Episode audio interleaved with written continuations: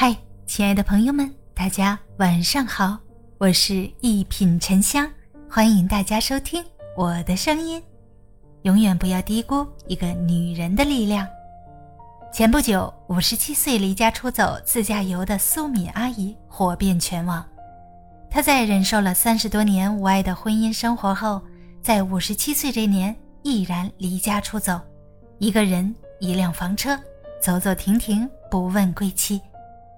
没想到她却因此爆火，接广告、出书。这是一个女人离家出走的故事，更是一个女人摆脱婚姻束缚、一路野蛮成长的故事。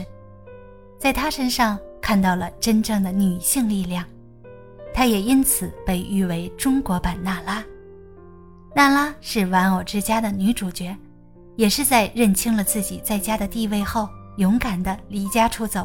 追求自己的幸福，娜拉曾被誉为是女性追求独立的先锋人物，因此每当有女性主义的新闻爆出来，都会引发一阵关于娜拉出走的讨论。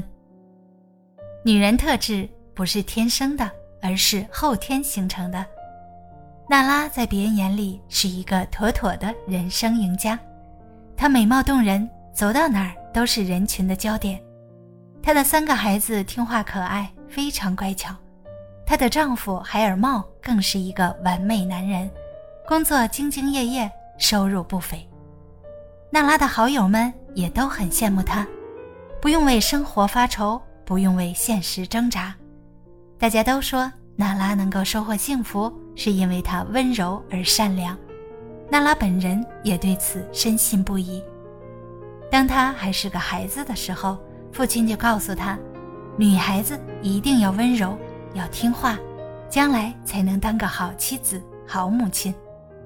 娜拉对此言听计从。还是个孩子的时候，她就非常的驯良温柔，非常懂得讨父亲欢心。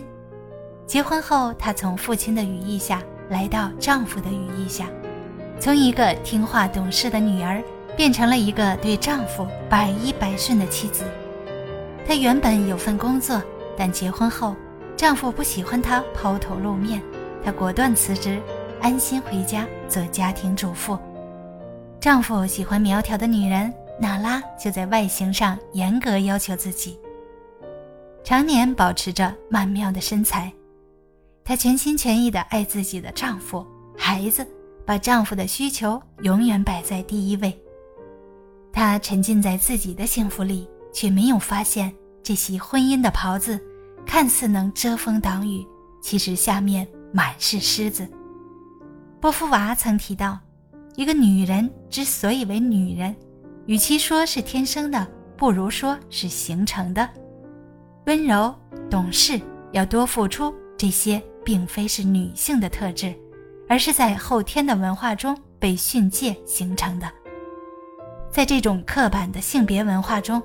很多女性逐渐变得平庸，丧失自信，丧失竞争力。比起这些迷信虚无的性别天赋，女性真正要做的，是从这些性别禁锢中挣脱出来，活出自己的见解与人生。大家好，我是一品沉香，咱们下期见。